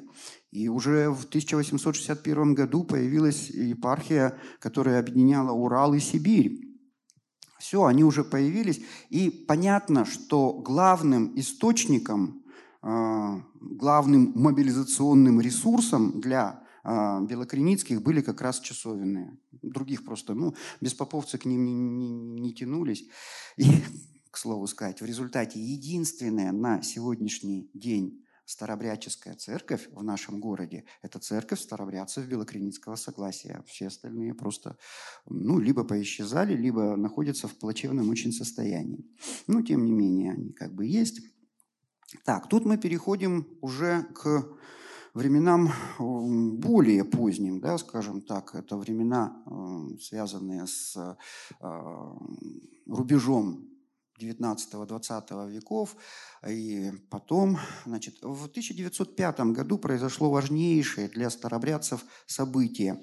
Был опубликован манифест о свободе вероисповеданий. По сути дела, старобрядцев уравняли в правах в 1905 году с представителями любых других конфессий, любых других религий.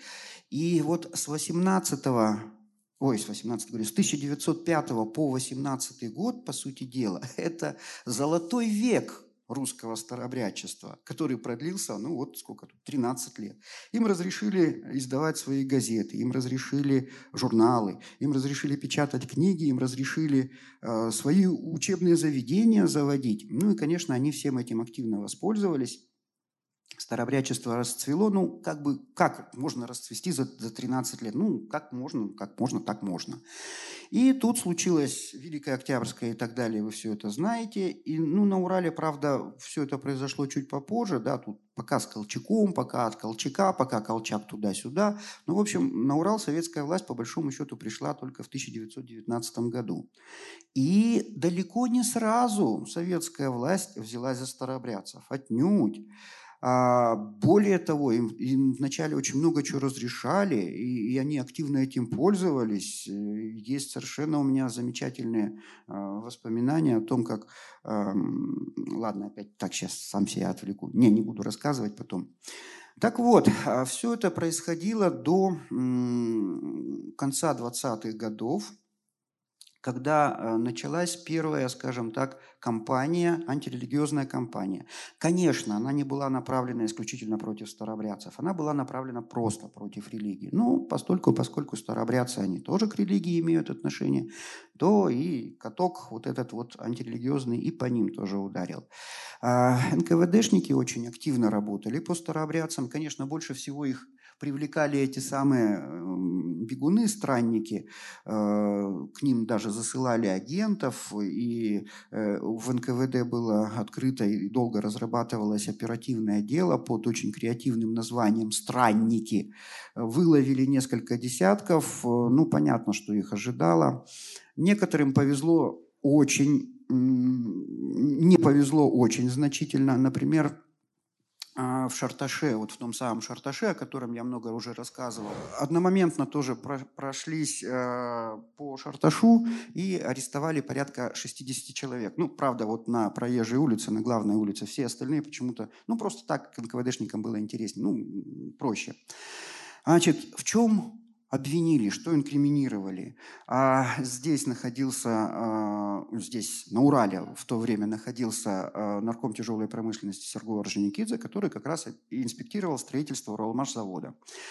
Потом он должен был съездить на Золотые прииски в Березовск, ну и, естественно, он должен был проезжать через а, Шартарское селение. Так вот, наши НКВДшники, ну, я не знаю, ну, ну, сейчас, конечно, это немножко забавно звучит, даже смешно, но если учесть, что тогда расстреляли 40 человек по этому делу, совсем не смешно. Что им инкриминировали? Вот Сергей Орджоникидзе поедет, а в Шарташе дорогу перекопают, канава будет стоять, машина подъедет и не сможет дальше проехать, а ее справа и слева из пулеметов расстреляют.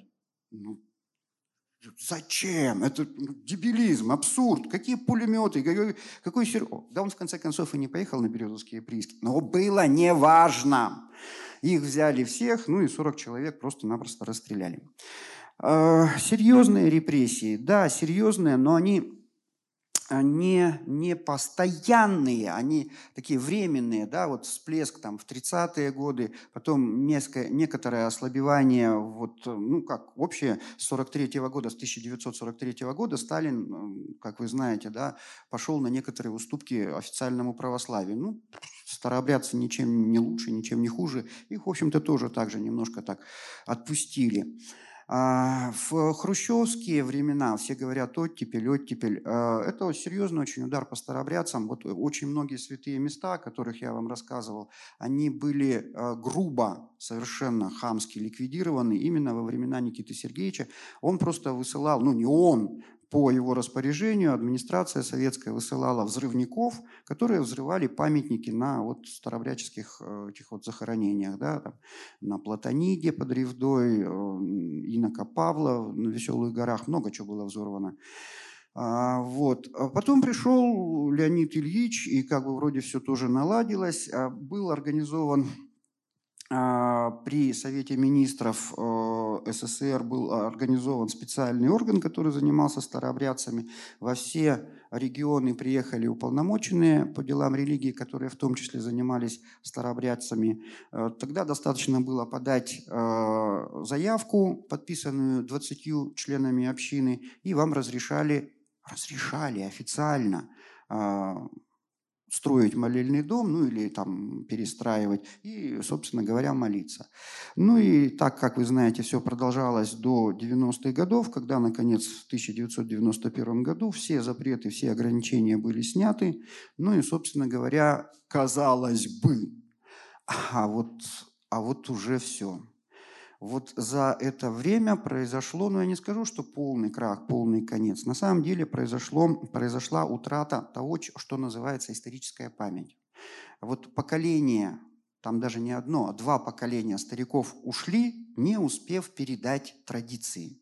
В результате новые ребята, да, они есть, их достаточно много. Ну, вот замечательный, вот э, Марина рассказывала, Славка Печняк, да, э, ученик мой наш урфушный, замечательный парень, и потом вот действительно сходите на его лекцию.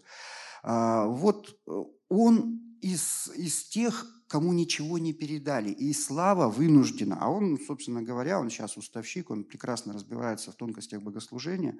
Он старообрядец. И, и он был вынужден вот до всего этого доходить сам. Но это он. Он, да, с организованным умом, с методикой а, обучения, которую получил в Уральском университете, он смог это. А вот куда деваться простым ребятам, вот, вот 40-50 лет, куда им? А особых никаких курсов, школ, училищ нет, ну, как бы они есть, вон, в Москве есть училище старовряческое, ну, далеко не все туда поедут. Вот. Ну и напоследок э, часто задают вопрос, а сколько, сколько их осталось на Урале старобрядцев? Ну вот давайте так. До революции в 18 в 19 веках по официальной статистике Пермская губерния, куда Урал входил, как вы знаете, она практически всегда входила в тройку самых э, скажем так, старообрядческих губерний России. Ну, иногда на первое место, иногда на второе, иногда на третье. И тем не менее, ну, процент э, там иногда зашкаливал и доходил там до 50%. Статистика, еще раз говорю, это ведь такая штука странная. И вот вспомните все, о чем я вам рассказал. В настоящее время официальной статистики не ведется, и есть только такие примерные прикидочки. Так вот, по примерным прикидочкам от 5 до 10 тысяч старообрядцев разных, всех согласий, самых разных, проживают в настоящее время на территории э, Свердловской области. Угу. Вот. Ну а теперь я понимаю, что это называется еще раз галопом по Европам, да, понятно почему. То есть вместо 35 часов я вам отчитываю всего лишь одну пару, но тем не менее, чего мог, чего успел, рассказал. А теперь, ну, давайте, задавайте вопросы, любые, самое главное. А, такой двойной вопрос. Первое, как обходить, как вот старобрядцы мужского пола в советские годы а, решали проблему с армией, где с бородой не побегаешь? Это первый вопрос. А второй вопрос. В 90-е, 2000-е годы, ну и сегодня, были ли случаи, когда старобрядцы, ну, местные старобрядцы, добивались э, успеха в бизнесе? Или старобрядческое это сообщество, этот бизнес, это все ушло в прошлое, пора забыть? Спасибо. Итак, по поводу бороды, которую во время службы э, обстригают. Да, обстригают совершенно спокойно, э, но видите, какая штука. Эта традиция не современная. Когда началась Великая Отечественная война, то многие старообрядцы уходили защищать родину, не думая о бороде нисколечко. А потом приходили с фронта, отращивали бороду и, и нормально. Это не, не был грех даже, он не засчитывался как грех. Точно то же самое сейчас пожалуйста, сходил. Ну, потом, конечно, можно покаяться, духовник на тебя и наложит эпитемию, но не очень большую, не так страшно. Что касается старообрядцев и предпринимательства, да, есть, есть очень интересные, положительные, да, примеры старообрядцев, которые в бизнесе, ну, правда, вот мне неизвестны имена ну, выдающихся, да, там, таких как, вот, кстати сказать, Казицын, э, старинный старообрядческий род, да, замечательно, все здорово. И если бы его дедушка узнал, что Казицын строит православные храмы, официальные, не Конианской церкви, я думаю, он бы его в детстве розгами, палкой там. Ну, Казицыну никто не рассказал просто равряческое его прошлое, поэтому, ну, что ж тут делаешь. Таких нет, таких олигархов нет, но есть вот уровень, знаете, какой? Уровень руководителя небольшой фирмы, да, там, строительной, э, уровень, э, когда человек э, какой-нибудь там содержит фермерское хозяйство успешно, да, там занимается ну почему низовой? Низовой это мой уровень, да, вот я, я что, я только языком могу. А они могут все-таки, да, вот, пожалуйста, производят что-то. А, спасибо еще раз за лекцию, Сергей да, Анатольевич. пожалуйста, очередную а, лекцию прослушали, да. да. А вопрос такой. Вы Это рассказывали, чертили на Среднем Урале, а были ли, существовали ли общины староверов э, гораздо севернее, там где-нибудь за Верхотурьем, там ведь тоже были заводы и заводчики? Нет, э, да, очень спасибо, очень хороший вопрос. Любопытнейшая история. Идет полоса, старобряческая полоса, которая, ну вот буквально ограничивается, ну если кто представляет себе, город э, Верхняя Тура – вот там вот поморцы еще есть, выше уже верхние туры, то есть вот тот же самый Качканар, там уже ничего нет. А нижняя южная граница, ну, на территории этой нашей области практически все, а если мы дальше туда, в Челябинск перейдем, то это уровень где-то километров, наверное, на 100 южнее самого Челябинска. Да, там еще есть. Вот. И вот эта полоса, она проходит через весь вот горно-заводской Урал. Выше нету и ниже точно так же нету. И, кстати сказать, она, такая полоса проходит и дальше. То есть в той же самой вот Тюменщине, да, там выше, выше нет, ниже, ну там еще уже вот этот коридорчик. С чем связано? С тем, это связано с тем, что старобрядцы, которые м- мигрировали, да, из центральной России в основном шел вот, вот этот переселенческий поток. Они шли вдоль дорог, вдоль основных магистралей. Ну, позже вдоль железнодорожной магистрали. Это было проще, да, проще для них. Ну и вот такие места компактного расселения, они сохранились. А потом, ну, все-таки, знаете, Северный Урал – это экстремально достаточно. Даже Богу молиться там экстремально. Поэтому не прижились, просто не прижились. Еще вопросы? Да, слушаю вас. Да, большое спасибо за содержательную лекцию. Э, конечно, очень много вопросов возникает, э, и ну, на двух, наверное, хочется остановиться. Во-первых, вы сказали, что Демидовы были старобрядцами, да, и, насколько я понимаю, существуют только косвенные свидетельства этого, или есть прямые? А когда набирается десятка три косвенных свидетельств, то для меня, в общем-то, нет никаких вот э, возможностей.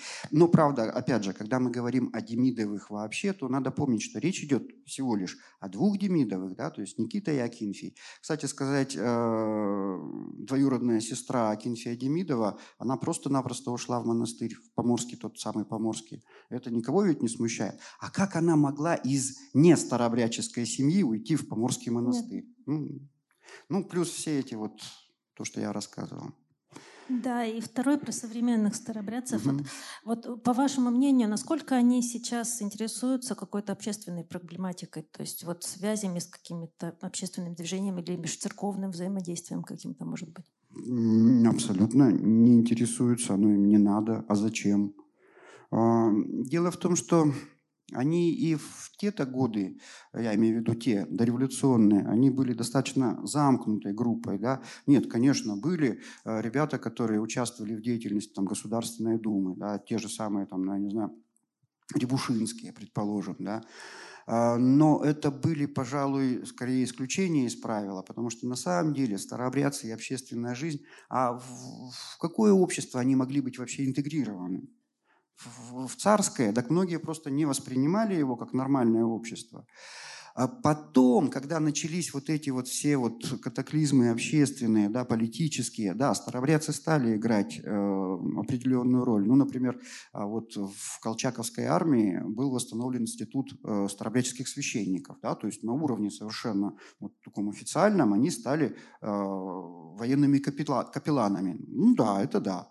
А когда они ушли из России на территорию Китая того же самого, да, там у них вообще, там у них э, институт свой был, э, они там издавали прессу. Кстати сказать, отец Иван Кудрин, вот Белокреницкий, э, он стал настоятелем там в, в Пекине, в Харбине, вернее, не в Пекине, в Харбине, там огромная община была. Да, они жили там, они, но тоже, опять же, они же не могут быть интегрированы в китайскую жизнь общественную. Они могут только построить свой мир. Э, и это очень хорошо видно на примере ну, тех же самых наших американских старобрядцев. В Америке сейчас достаточно много, и в Орегоне, и на Аляске живут э, старобрядцы. Но они всеми силами, всеми возможностями пытаются э, адаптироваться к американской жизни.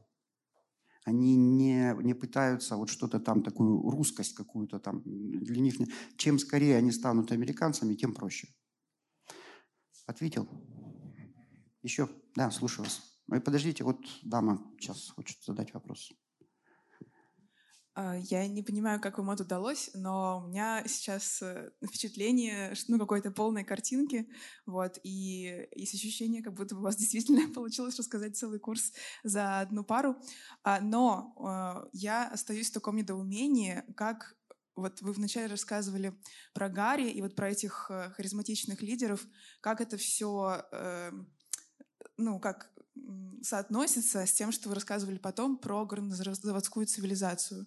Мне как-то такое небольшое недоумение осталось. Очень просто, очень легко. Это вещи, ну, в общем-то, не противоречащие друг другу.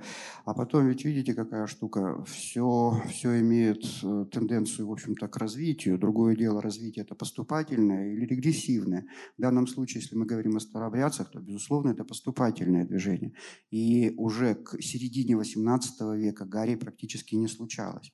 Правда, там были другие заморочки, но не знаю, здесь все взрослые давайте я вам расскажу.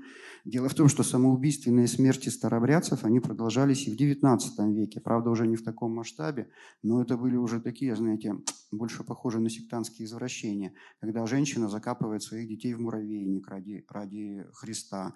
Когда э, топят в прорубях целое семейство. Один мужик меня потряс, кстати сказать, в нашей Пермской губернии. Ну, там что-то, наверное, с психикой тоже не очень хорошо. Он решил всю свою семью вот таким образом приобщить, да, причастить, они называли это причастие. Да. Он пошел в лес, э, свалил несколько больших деревьев, сделал в них расщепы топором, вставил туда клинья клинья деревянные. Потом привел всю семью, заставил детишек вложить туда ладошки и выбил клинья. Последним затолкал свою руку в один из пней, выбил топором клин и выкинул топор. В общем, спасли из э, всего семейства в 11 человек, спасли только двух.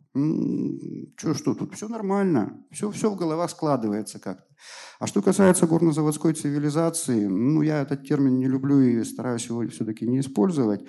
А, видите, все-таки в XVIII веке, тем более в XIX веке, очень серьезные вот эти вот э, поступательные элементы Старообрядчество, оно не оторвано от жизни, оно, оно постоянно на, на жизнь э, как бы ориентировано, да, вплоть до того, что существует там, допустим, мода на старообрядческую одежду, да, мода на старообрядческие платки существует, ну, если можно это назвать модой, то есть они как бы в миру-то все равно вынужденно живут.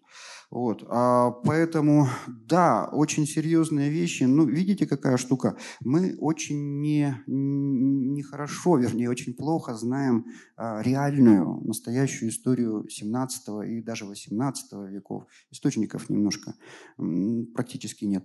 И на самом деле, на самом деле это ведь большей частью только реконструкция, потому что, ну вот есть э, факт, Абсолютно точный факт. Вот она, Березовская гарь 1679 года. Вот сгорело там да, почти 2000 человек. А что там в реальности было? Как, как все это происходило? Ну, сейчас можно строить только гипотезы, тут ничего другого. Угу.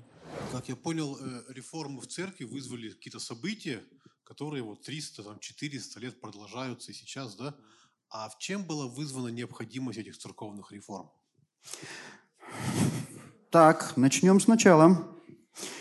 Э, необходимость реформ была вызвана тем, что э, вот в середине 17 э, века, ну вот так вот уж получилось, сравнили два варианта православия – греческий и русский.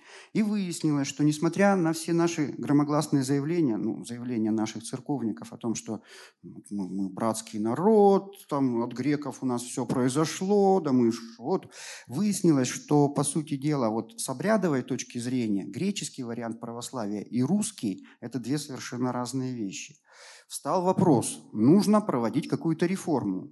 Греки сказали, вам нужно, вы проводите, мы ничего менять не будем. И, собственно, э, русским оставалось только одно – подстроиться под вот новогреческий обряд. Только и всего. И вы знаете, реформа получилась очень сырой, потому что ее ни с кем не обсуждали. И те люди, которые проводили, они, в общем-то, тоже во многом не понимали, зачем они это все делают. И я вам больше скажу, если бы если бы немножко по-другому пошли исторические... Ну, история не терпится слагательного наклонения, но если бы хоть чуть-чуть по-другому... Никон, дело в том, что патриарх Никон, он буквально через считанные там 5-7 лет, он наигрался в реформу. Он, ему, ему все, хватит. И, и, возможно, если бы немножко по-другому развивалась, опять же, вот эта вот историческая канва, возможно, что-нибудь, ну, или он отменил, сказал, да ну, пропади все пропадом. Но в 1666 году Никона судили и один из э, редчайших случаев в нашей истории, когда целого патриарха интронизировали, да, то есть его сняли, да, и он доживал в своем Новом Иерусалиме, несчастный, всеми забытый, брошенный, никому не нужный. Старобрядцы плотоядно потирали ладошки. Ага, Никона-то скинули, значит, сейчас все возьмут и все и отменят. Ага, царь Алексей Михайлович сказал, нет, Никон сволочь, а реформы пусть будут. Все. Так вот, так оно было. Наше государство, оно такое, как бы помягче-то сказать, сложное в этом смысле. Надя. Да, пожалуйста, заходите еще. А, я хотела вопрос задать по современной старообрядческой церкви. Проходя по Белинского и всегда проходя мимо армянской церкви, я вижу эту недостроенную, недостроенную старообрядческую Она церковь. Достроена. Она достроена, но не запущена. Вы не знаете, в какой сейчас стадии? И как старообрядцы к ней вообще относятся? Они ее отвоевывают у администрации города? Или... На самом деле вопрос очень серьезный. И связан он с тем, что Спасибо. крупных общин практически не осталось. Крупных общин не осталось, это раз. Во-вторых, общин, где было бы э, значительное количество молодежи, А вот все эти бабушки замечательные, в основном сейчас бабушки, дедушек по известным причинам меньше, значительно меньше. Вот все эти бабушки, они просто не потянут, вот с точки зрения финансов, они не потянут ни аренду, ни свет, ни газ, ни воду. Да, можно передать им в пользование этот храм. И дальше государство должно будет датировать, ну или, или, или оно развалится все в течение. А эти наберут долгов на много-много миллионов, что с ними потом делать? С этими замечательными ребятами. Не очень понятно. Именно поэтому старобрядцы стараются э, использовать не крупные, не, э, незначительные храмы. Чаще всего они теперь собираются на моление в какой-нибудь комнате, да, где-нибудь там, ну, да. Вот на Шарташе была э, общинка часовенных, они переехали сейчас вот, ближе туда, к Уралмашу. Ну, они реально в домике молятся, все, больше там ничего нету.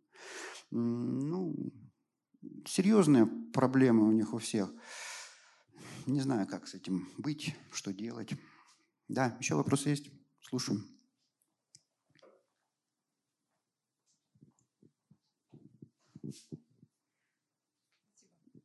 5-10 тысяч, которые остались сейчас населения, кровосмешение должно быть тогда.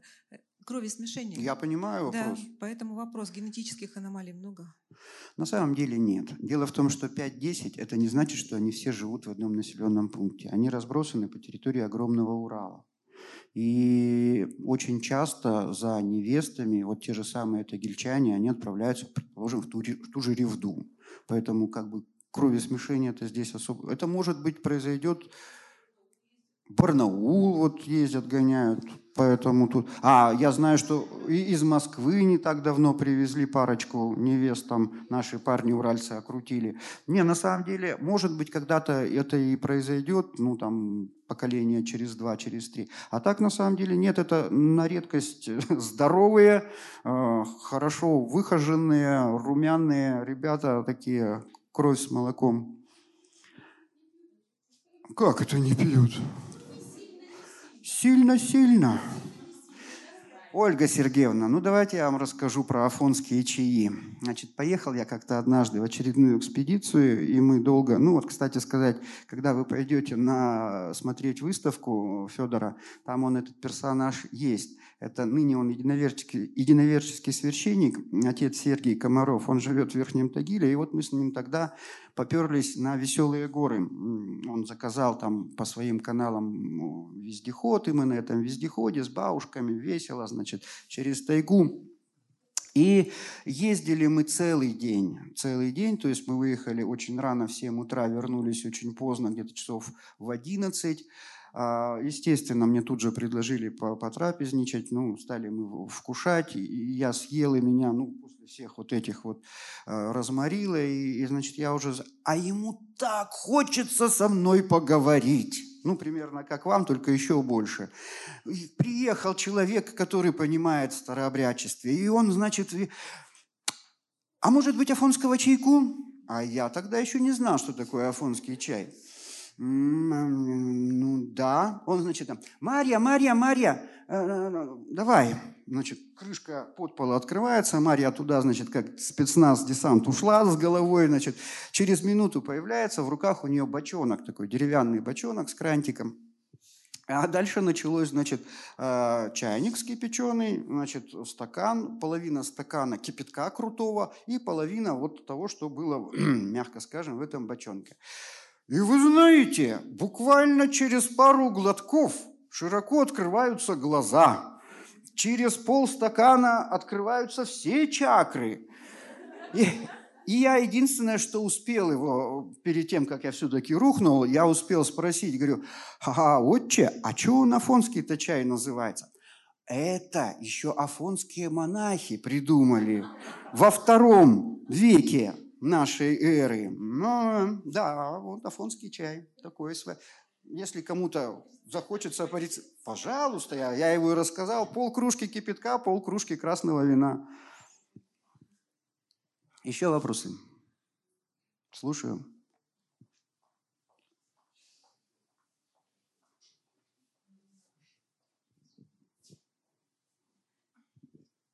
Здравствуйте. Вот вы говорили про единоверие, что это такой промежуточный вариант альтернативный. Да. Что сейчас с ним? Отпала необходимость? Ну, может быть, необходимость-то, конечно, и отпала, и на самом деле хочешь ты быть старообрядцем, будь старообрядцем. Но видите, какая штука? Практически во всех епархиях, я не знаю, или это епархиальное начальство, да, или чья это идея, но во всех практически епархиях э, есть по два-три единоверческих храма. И туда бывшие вот эти старообрядцы, они вот по, по, по, по памяти генетической, да, гены пальцем не сотрешь, они помнят, что предки были вот единоверцами, не старообрядцами, именно единоверцами. Вот они туда приходят. Приходы очень маленькие. У, нас, ну, буквально их там, я не знаю, сотня-то наберется человек, на три храма нет. То есть они действительно, это такая выморочная оказалась конфессия, которая, ну вот никуда, просто никуда. Хотя у них есть э, вот священники, вполне. А? Один из них находится в э, пристани, это Артинский район. Один находится в Быньгах, там замечательный отец Игорь, который закончил филфак Уральского университета и очень неплохо разбирается.